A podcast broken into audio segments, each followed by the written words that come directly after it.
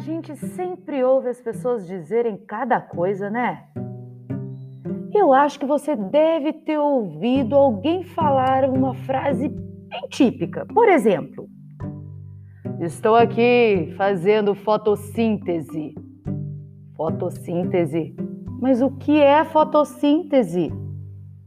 Gente, basicamente, é um processo celular pelo qual a maioria dos seres autótrofos produz seu próprio alimento. Autótrofos? É, as substâncias orgânicas, a partir de elementos inorgânicos.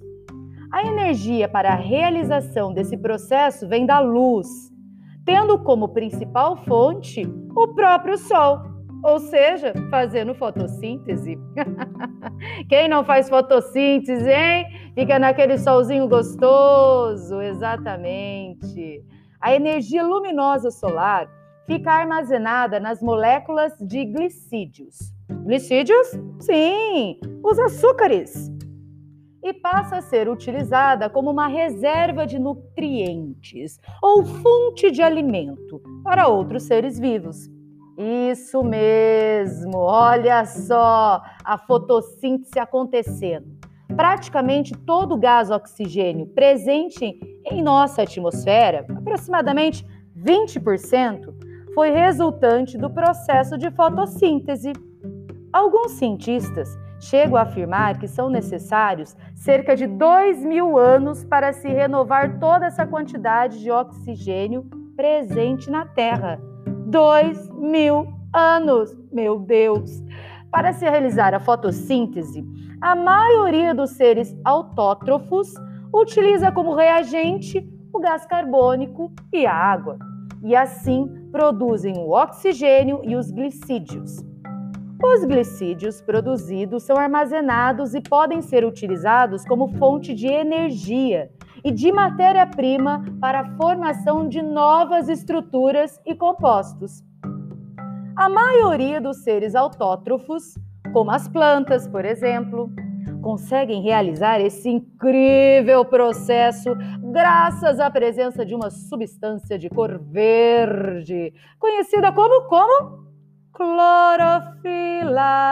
Clorofila. Lembram-se do alface? Clorofila que tem a capacidade de absorver a energia luminosa presente na luz solar e utilizá-la para a reação entre gás carbônico e água, produzindo os glicídios. Muito bem! Nas plantas, as folhas apresentam uma enorme quantidade de clorofila, por isso são verdes. Entretanto, existem plantas que apresentam células clorofiladas em seu caule, como é o caso dos cactos. A fotossíntese das plantas é dividida em etapas, uma vez que estamos falando de um processo bastante complexo. E durante essas etapas existem condições que interferem, prejudicando ou potencializando o processo de fotossintetizante, fotossintetizante. Meu Deus, que processo complicado, vamos lá potencializando, potencializando, do, não, potencializando o processo fotossintetizante. Isso mesmo, conseguimos! Vamos conhecer alguns deles. Primeiro, temperatura. Em condições favoráveis, a taxa de fotossíntese cresce até a temperatura de 35 graus Celsius. Após essa temperatura, os níveis de produção de seus compostos diminuem. 2 concentração de gás carbônico?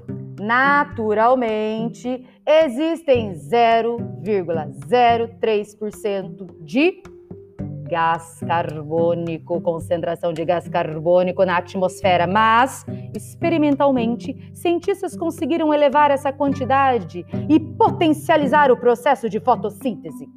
O limite máximo do gás carbônico, famoso CO2, chegou a 0,3, ou seja, 10 vezes a quantidade presente na atmosfera.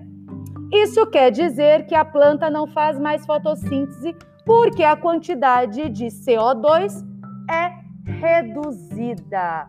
E, finalmente, vamos para o número 3. Exatamente.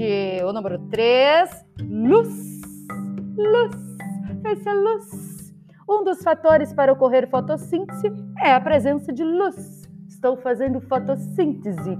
Exatamente. Dessa forma, à medida que a luminosidade aumenta, a taxa de fotossíntese aumenta.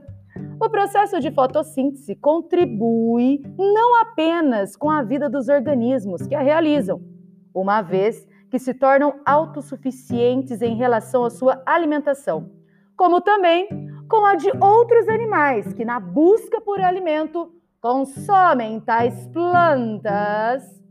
Este texto é de Fabrício Alves Ferreira, Fotossíntese, disponível no www.brasilescola.com barra biologia barra fotossíntese.